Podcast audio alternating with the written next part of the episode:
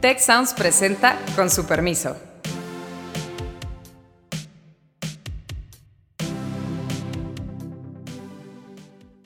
Con su permiso, el día de hoy queremos discutir de manera general y con algunos puntos específicos los resultados de la elección de ayer creo que sí le van a pasar una factura a Claudia Sheinbaum que la deje en condiciones muy precarias para el 24. Los ciudadanos de Nuevo León lo que prefieren es ser gobernados por un personaje que viene un poco de fuera de los partidos, yo diría, del régimen, sea Morena en ese contexto, sea PRI. Y el Verde es un partido conservador, no nos hagamos bolas, no es un partido de la transformación. Se reduce el costo esperado de oponérsele al presidente y eso creo que es cierto de muchos actores en el Congreso y muchos actores en los órganos autónomos, muchos actores en los medios de comunicación incluso.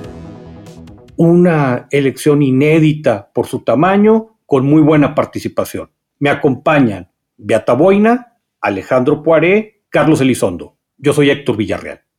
El presidente dice que ganó, está muy feliz, muy feliz, muy feliz.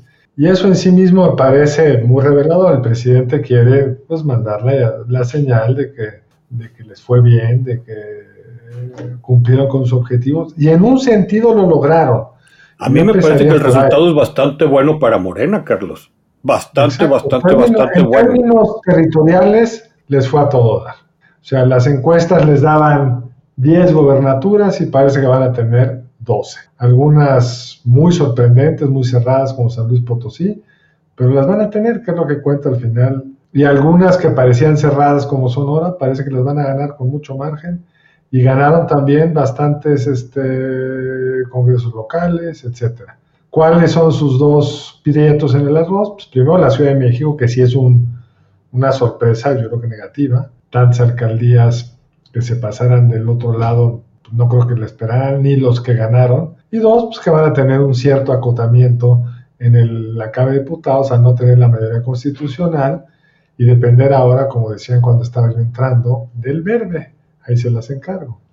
El presidente no quiere reconocer que esa elección eh, a nivel federal al menos le da menos de lo que esperaban, porque el objetivo era mucho más ambicioso desde el punto de vista de Morena este, en la Cámara de los Diputados. Es cierto que mantienen la eh, mayoría absoluta, 50 más 1, tomando en cuenta a Morena y los partidos aliados, PT y Verde, pero también es cierto que si comparamos esos resultados, digamos, aún preliminares, con lo que tenemos hoy en día en la Cámara de los Diputados, pues Morena va a perder un número, digamos, se podría decir considerable de los diputados desde de 360, 56 eh, que tenemos hoy hasta quizás 203. Eh, y eh, obviamente se fortalecen los partidos, sobre todo el Partido Verde, que habría que preguntarse cuál, va a ser el costo eh, en esos próximos años de esa nueva alianza. Entonces, a nivel, digamos, de la Cámara de los Diputados, aunque sí se mantiene la mayoría simple de Morena y la mayoría absoluta de los partidos conjuntamente con Morena, pues en ningún caso hay una mayoría, mayoría cualificada, que era el gran temor de muchos de la oposición por los posibles cambios eh, que podrían realizarse en el contexto de la Constitución. Entonces, yo creo que en ese sentido es una pérdida para Morena. Otro gran tema es la Ciudad de México y aquí, obviamente, en esa ciudad donde, pues, eh, la ciudad que es el baluarte de este movimiento en general de la izquierda, pues vemos claramente que la, la ciudadanía se hartó, o sea, una gran parte de la ciudadanía se hartó. Obviamente hay siete alcaldías que están previstas para digamos que se ve que ahí eh, va a seguir Morena, pero otras nueve son alcaldías que, eh, que van a estar gobernadas por, por PAN. Y eso pues la verdad es que me parece una gran señal de hartazgo por una parte, pero por otra parte también de la desesperación de ese electorado que dice no queremos Morena, tampoco queremos PRI, porque pues es un partido que eh, ya sabemos cómo funciona, optamos por PAN, pero es una paradoja también porque PAN es un partido en general, pues yo diría conservador desde el punto de vista moral y ético, mientras que la Ciudad de México es una ciudad más bien liberal.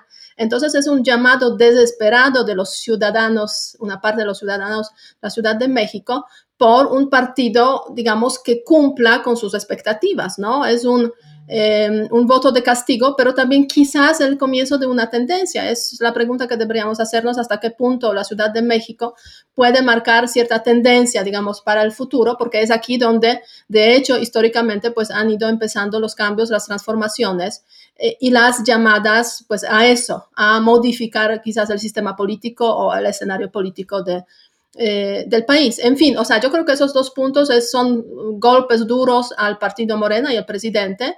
Ahora bien, desde el punto de vista, digamos, local de las elecciones en las gubernaturas, pues efectivamente vemos un México que es un México que apoya en gran medida al partido Morena y al presidente.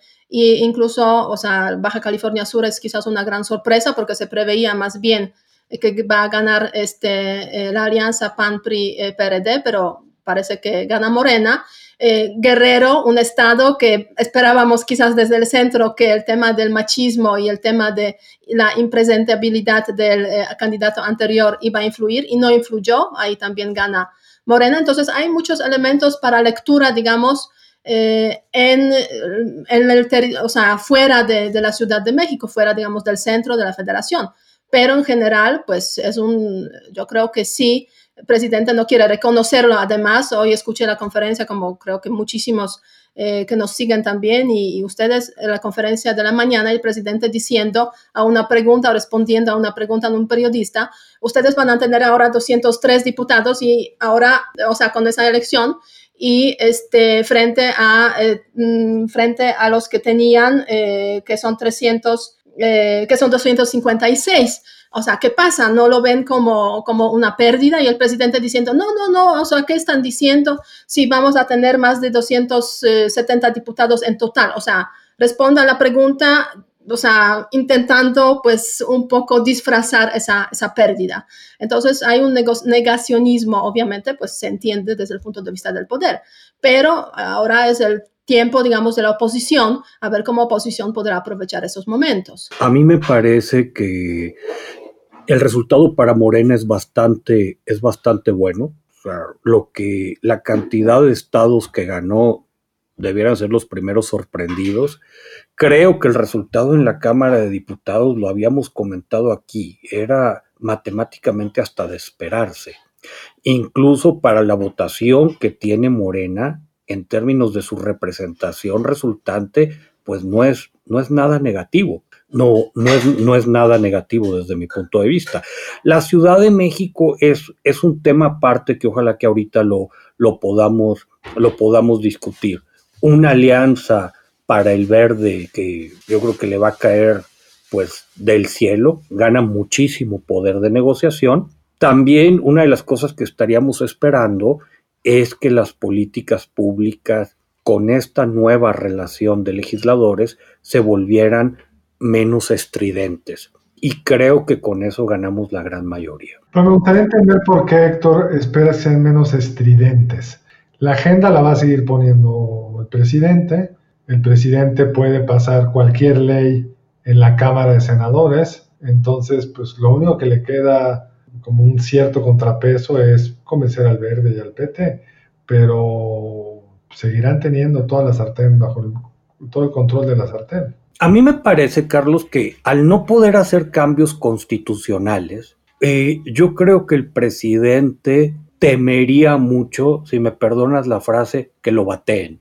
Entonces, creo que va a escoger mucho mejor sus batallas. Pero está haciendo, ya es un ensayo este primer semestre del año, de hacer leyes inconstitucionales y ya. O sea, la ley de la industria eléctrica es una ley estridente, no reformó la constitución, podría hacer lo mismo con la actual distribución de poder, no esta, ya la pasó, una análoga, y esperar que la Suprema Corte no se la frene. Ese pareciera que fue el ensayo de este tema. Bueno, creo que lo más importante que tenemos que reconocer es que la estructura del poder cambió de una manera determinante como efecto de la votación de este domingo. Es decir, de un presidente y de un movimiento, pues así hay que llamarlo, con una auténtica convicción o expectativa hegemónica que anunciaba o amenazaba con descabezar al INE, con reformar la constitución para convertir a todos los órganos autónomos en pedazos del poder ejecutivo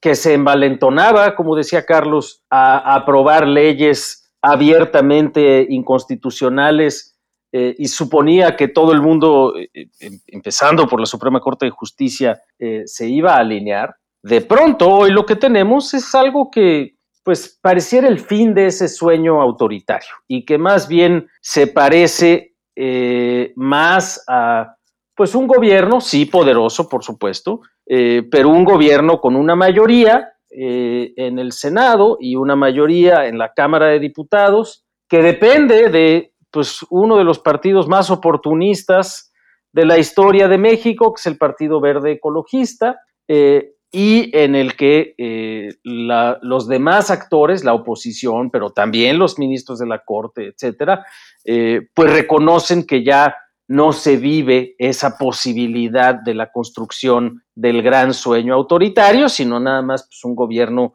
con algo de mayoría eh, o con mayoría, digamos, en ambas cámaras, pero siempre en el caso incluso de la Cámara de Diputados, dependiente de sus coaliciones, que sí puede ir a buscar con el verde, incluso con el PRD o con el PRI, o etcétera, con Movimiento Ciudadano, pero que ya no la tiene garantizada. Y entonces no solo es lo que decía Héctor de que vaya a elegir mejor sus batallas eh, o de que tenga miedo de que lo baten, sino que todos los actores empezarán a actuar pues más desde la perspectiva de eh, un gobierno menos potente, menos eh, hegemónico, menos capaz de salirse con la suya en todas y cada una de sus estrategias políticas. Es decir, estamos, como decía, ante el fin de la pesadilla autoritaria y más bien ante la posibilidad de reconstruir un régimen presidencial con mayoría de un gobierno, pues, con muchas sombras eh, en términos de su gestión de política pública.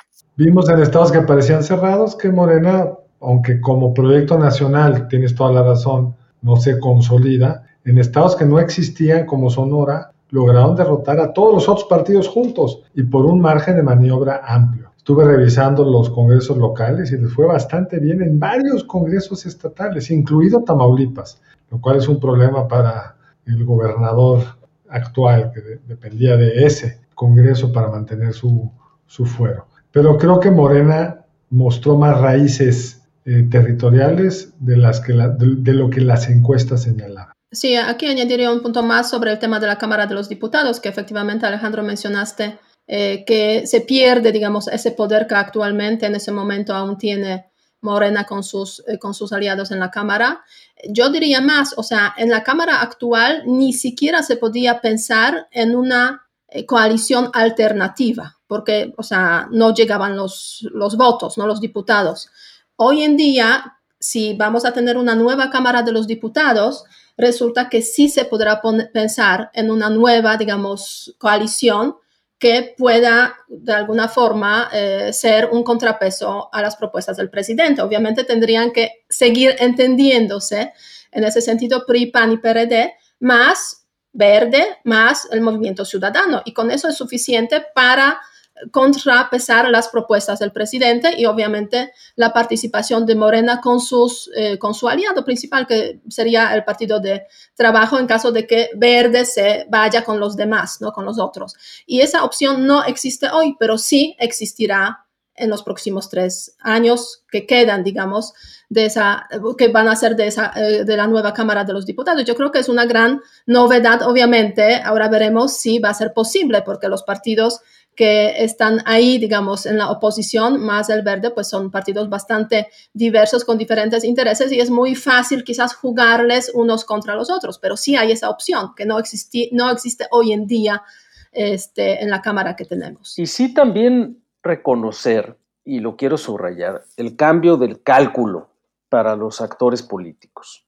Es decir, ya no estamos al, al arranque de una administración activa a la que le respaldaba un voto mayoritario y una coalición mayoritaria en ambas cámaras, y que se veía con la posibilidad, dado todo el poder que tenía, de genuinamente hacer una serie de cambios constitucionales que alteraran de manera definitiva el cálculo político de los actores. Todo lo contrario. Entonces, esto no quiere decir que, en fin, de pronto nuestros actores políticos vayan a convertirse en... Eh, baluartes de una democracia de alta dignidad y un sentido institucional profundo. No necesariamente, seguirá habiendo oportunismo, etcétera. Pero lo que sí va a pasar es que eh, se reduce el costo esperado de oponérsele al presidente. Y eso creo que es cierto de muchos actores en el Congreso y muchos actores en los órganos autónomos, muchos actores en los medios de comunicación incluso, y si me apuran, hasta en el gabinete del presidente. Y la otra, la otra cosa que es importante de esta parte de la estructura territorial es que esa era una de las hipótesis que no, no teníamos mucha información eh, pensando en Morena hacia el futuro. y era eh, si más allá del dato de la encuesta, genuinamente la estructura partidista de Morena en los estados iba a funcionar. Y da la impresión, por lo que nos recuerda Carlos, que sí, que en muchas entidades sí les alcanzó para ganar la gubernatura eh, y esto pues eh, de alguna manera sí se convierte en un activo para el presidente, sí se convierte en un activo para, para este partido político, pero ya no en un entorno de poder absoluto, sino en un entorno más bien pues de, de la desaparición potencial del PRI o su reconversión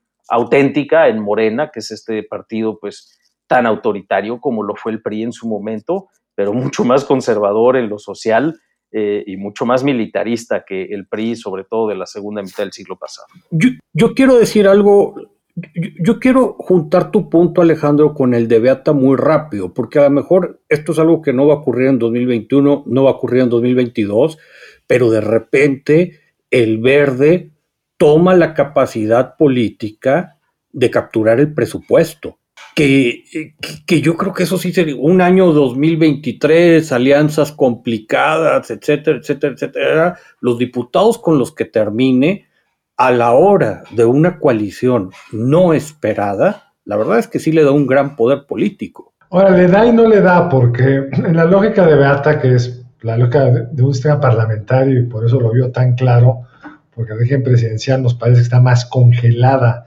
la distribución de poder el Ejecutivo va a poder jugar con Movimiento Ciudadano, con el PRI, con pedazos del PAN, o sea, va a poner a todos a competir también, a ver quién le saca más barato el presupuesto, porque no es una coalición para nada estable del otro lado. Ahora, regresando a tu tema, Alejandro, yo no, no creo que sea un problema de que en el PRI negociaron mal y que por eso tienen menos curules. Tiene que ver con el colapso del PRI. El derrotado acá se llama PRI. De las ocho elecciones de gobernador, perdió las ocho. Y cuando ves los congresos estatales de estados donde gobierna el PRI, pues casi no ganó distritos de mayoría. Mientras que el PAN no solo ganó dos de las gobernaturas que estaban en juego, sino que pues vas a Querétaro, vas a Guanajuato, pues se llevan el grueso de los distritos. Y yo creo que ahí está apuntalado el occidente del Estado de México. Entonces ahí está apuntalado una mayoría en distritos suficientes que hace que ese 18% rinda 100 diputados y no 70, por resumir rápidamente los números. Sí, ese es un dato muy interesante y hay que decirlo, no es un tema de que nuestro sistema electoral no funcione, es que tienes toda la razón, Carlos, en función de cómo se hayan seleccionado las candidaturas y el éxito que hayan tenido en los eh, resultados individuales, en los distritos uninominales, pues va a haber partidos con eh, porcentajes de votación no tan dispares y con resultados en la legislatura muy diferentes. Ya mencionabas el de, ya mencionábamos pues la diferencia entre el PRI y el PAN, eh, pues que con porcentajes muy parecidos, eh, y el PRI en algunas encuestas salía antes, el PAN aparentemente quedó arriba, pues el PAN va a tener cerca de 30 de diputados o 40 diputados más que el PRI, 112 contra 70 aproximadamente. En el caso de Movimiento Ciudadano, pues con el 7% de los votos eh, va a tener como el 5% de los legisladores, eh, a diferencia del Partido Verde, que con el 6% de los votos va a tener el 9% de las curules. Y esto, pues no es que esté mal el sistema, simple y sencillamente, como bien lo decías, eh, en los distritos en los cuales eligieron poner candidatos suyos dentro de cada una de las coaliciones, eh, tuvieron más éxito en ganarlos, eh, aunque habría que hacer un análisis más detallado.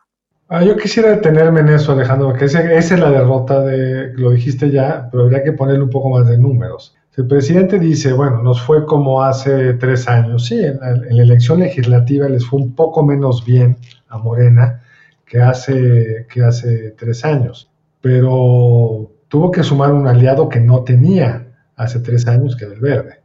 Y el Verde es un partido conservador, no nos hagamos bolas, no es un partido de la transformación, es un negocio con una serie de intereses muy claros y todo lo que hace es para maximizar poder, dinero, influencia, etcétera.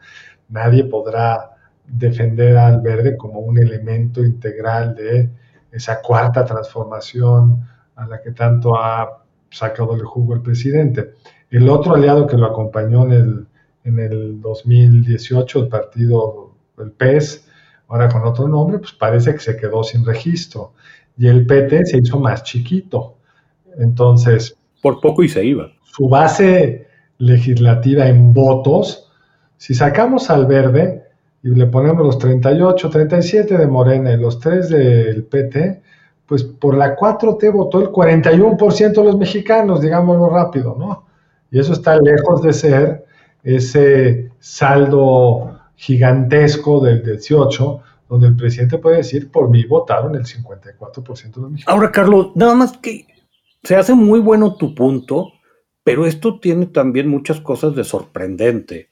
Es una elección intermedia donde se puede castigar al partido del presidente, vienes de una economía que cayó el 8%, de un problema de seguridad muy severo, de un sector energético en desastre y de una pandemia con todos los efectos sobre desempleo, etcétera, etcétera. Entonces, caray, pues. Ah, no. En ese sentido, Héctor, les fue súper bien.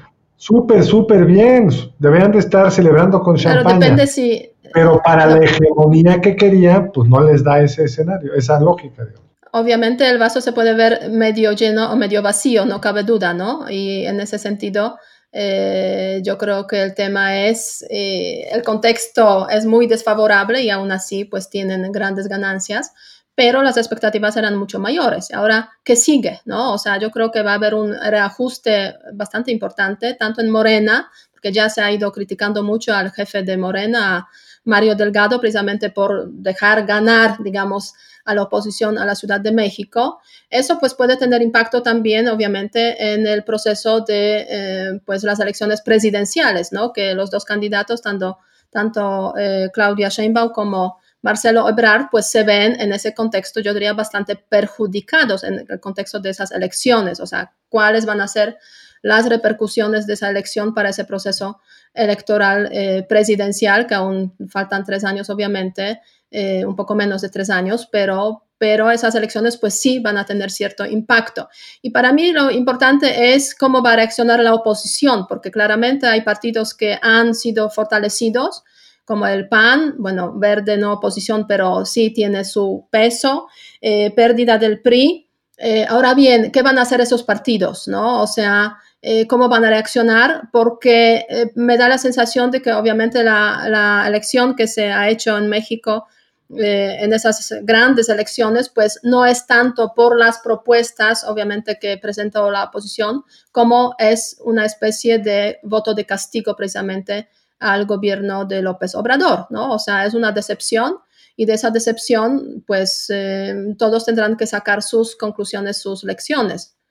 No, a ver, yo, yo primero pienso que, que, sí hay quien debe de estar celebrando y pues eh, el propio Mario Delgado yo creo que debe de estar eh, muy optimista porque coincido contigo, Héctor, o sea, hay muchos elementos para pensar que la elección podría haber sido bien distinta, pero también pongamos un poquito el contexto de un país en el cual la narrativa por completo política durante los últimos tres años la ha dominado absolutamente el presidente de la República.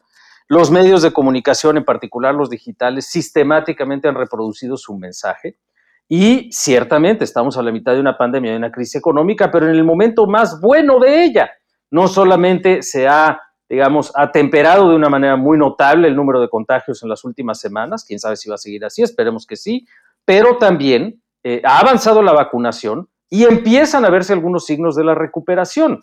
Entonces, pues en ese contexto, la verdad es que podría haber sido mucho peor el resultado, además porque pues los liderazgos de la oposición tampoco es que en el ámbito nacional estuvieran brillando por su talento o con unas ideas o con unos perfiles novedosos, legítimos eh, y especialmente reconocidos por la población. Entonces yo sí creo que ahí hay eh, pues un buen resultado parcial para el liderazgo de Morena eh, a nivel nacional y por el contrario un resultado bastante malo, como bien lo decías Beata, específicamente para Claudia Sheinbaum en la ciudad, en la ciudad de México. Ahora, de eso a pensar que hay una espero también, como lo decían, pues a ver cómo actúa la oposición.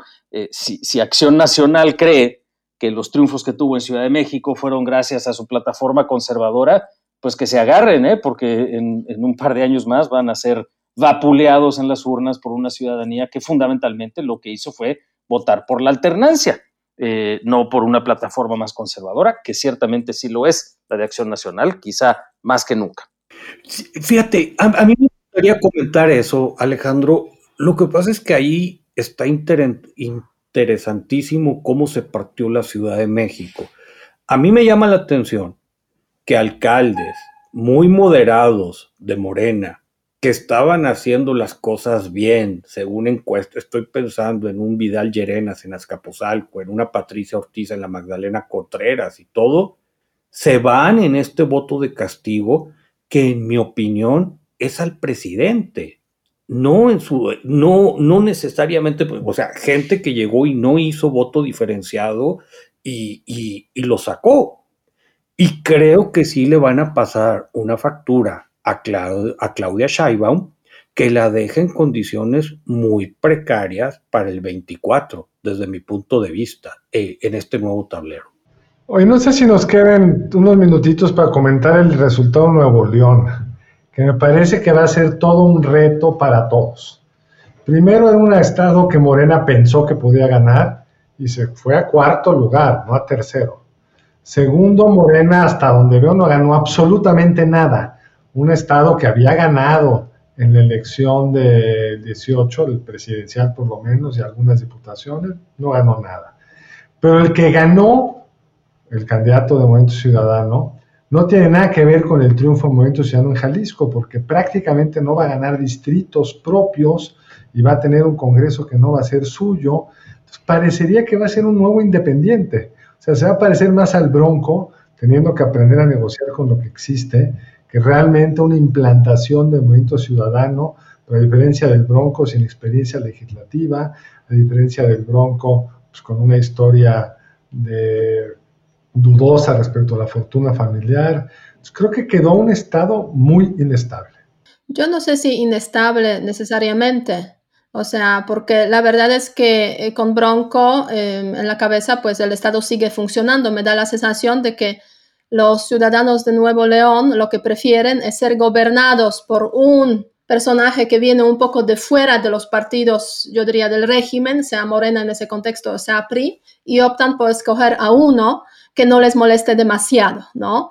Eh, y es el caso, pues, de, esa elección, en la cual también se demostró con claridad del poder de las redes sociales, ¿no? O sea, básicamente el peso de los influencers, las influencers, redes sociales, y este, esa búsqueda también, quizás de, de los electores jóvenes, de una campaña, una mirada un poco más fresca, aunque no necesariamente, digamos, eh, real o de acuerdo con, con, las realidades que existen en ese estado, pero una, una campaña fresca que, que es más interesante y, que se aleja un poco de lo tradicional de la política. Eso, eso es, a mi modo de ver, lo que pasó en Nuevo León, que se gobierna de todas formas a pesar de los malos gobernadores que puede tener.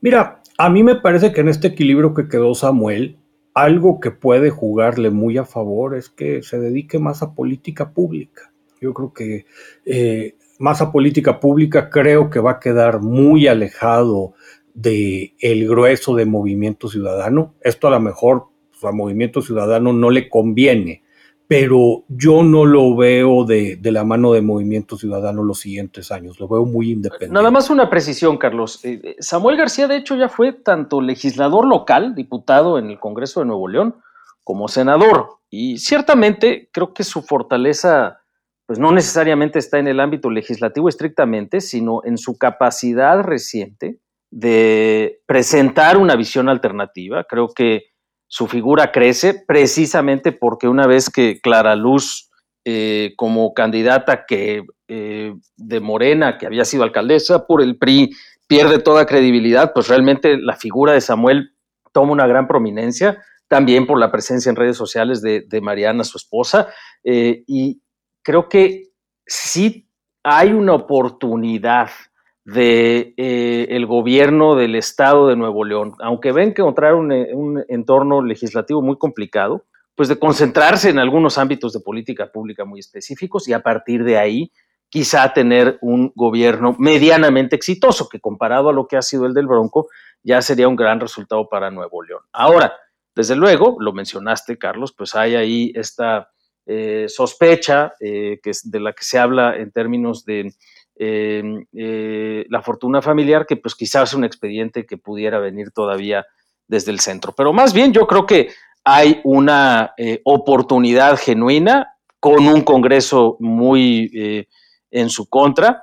Eh, y pues que va a habrá que ver si además del talento que tuvieron para la campaña electoral, esto se traduce en, talento legislativo y en capacidad política. Creo que, creo que es un fenómeno interesante y, que tiene como, como respaldo pues esta intención de buscar una alternativa. Eh, parte de lo que ocurrió en todas las gubernaturas es que perdió el incumbente, no solo el PRI, como lo decías, Carlos, eh, sino en muchos estados perdió el partido que estaba en el gobierno, se buscó la alternancia. Las excepciones realmente, eh, pues prácticamente son solo los panistas, Querétaro y Chihuahua. Completamente, Alejandro. Pues ojalá que tengan la razón, ojalá que los diputados no lo, el Congreso local no acabe bloqueando eso Ojalá que las grillas de estos dos partidos tan corruptos en el Estado como son el PRI y el PAN no acaben paralizando el gobierno. Y, yo creo que algo bien interesante de Samuel García y de Mariana Rodríguez es que se pueden volver muy incómodos para el presidente por, esta presencia en redes, por ponerse en políticas públicas muy de vanguardia, los contrastes con respecto a lo que ocurre en el centro del país, pues van a ser enormes. Y, creo que en ese sentido, eh, pues puede, puede ser un foco con influencia bastante importante. Fosfo, fosfo, alguien diría.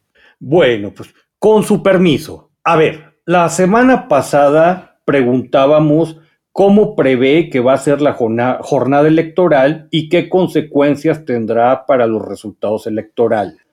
En esta ocasión, el 41.2% nos dijo pacífica y democrática, mientras que el 58.8% nos decía resultados cuestionables. Para los que no han visto nuestras preguntas, la, pueden encontrar la pregunta de la semana en, la cuenta de Twitter que estamos usando, que es arroba C Sociales Tech. Y, y, les propongo, compañeros, que para la siguiente semana nuestra pregunta sea la siguiente. ¿Quién ganó la elección? ¿El presidente López Obrador? ¿El INE? ¿Morena? ¿O el PAN? Con su permiso. Nos escuchamos muy pronto.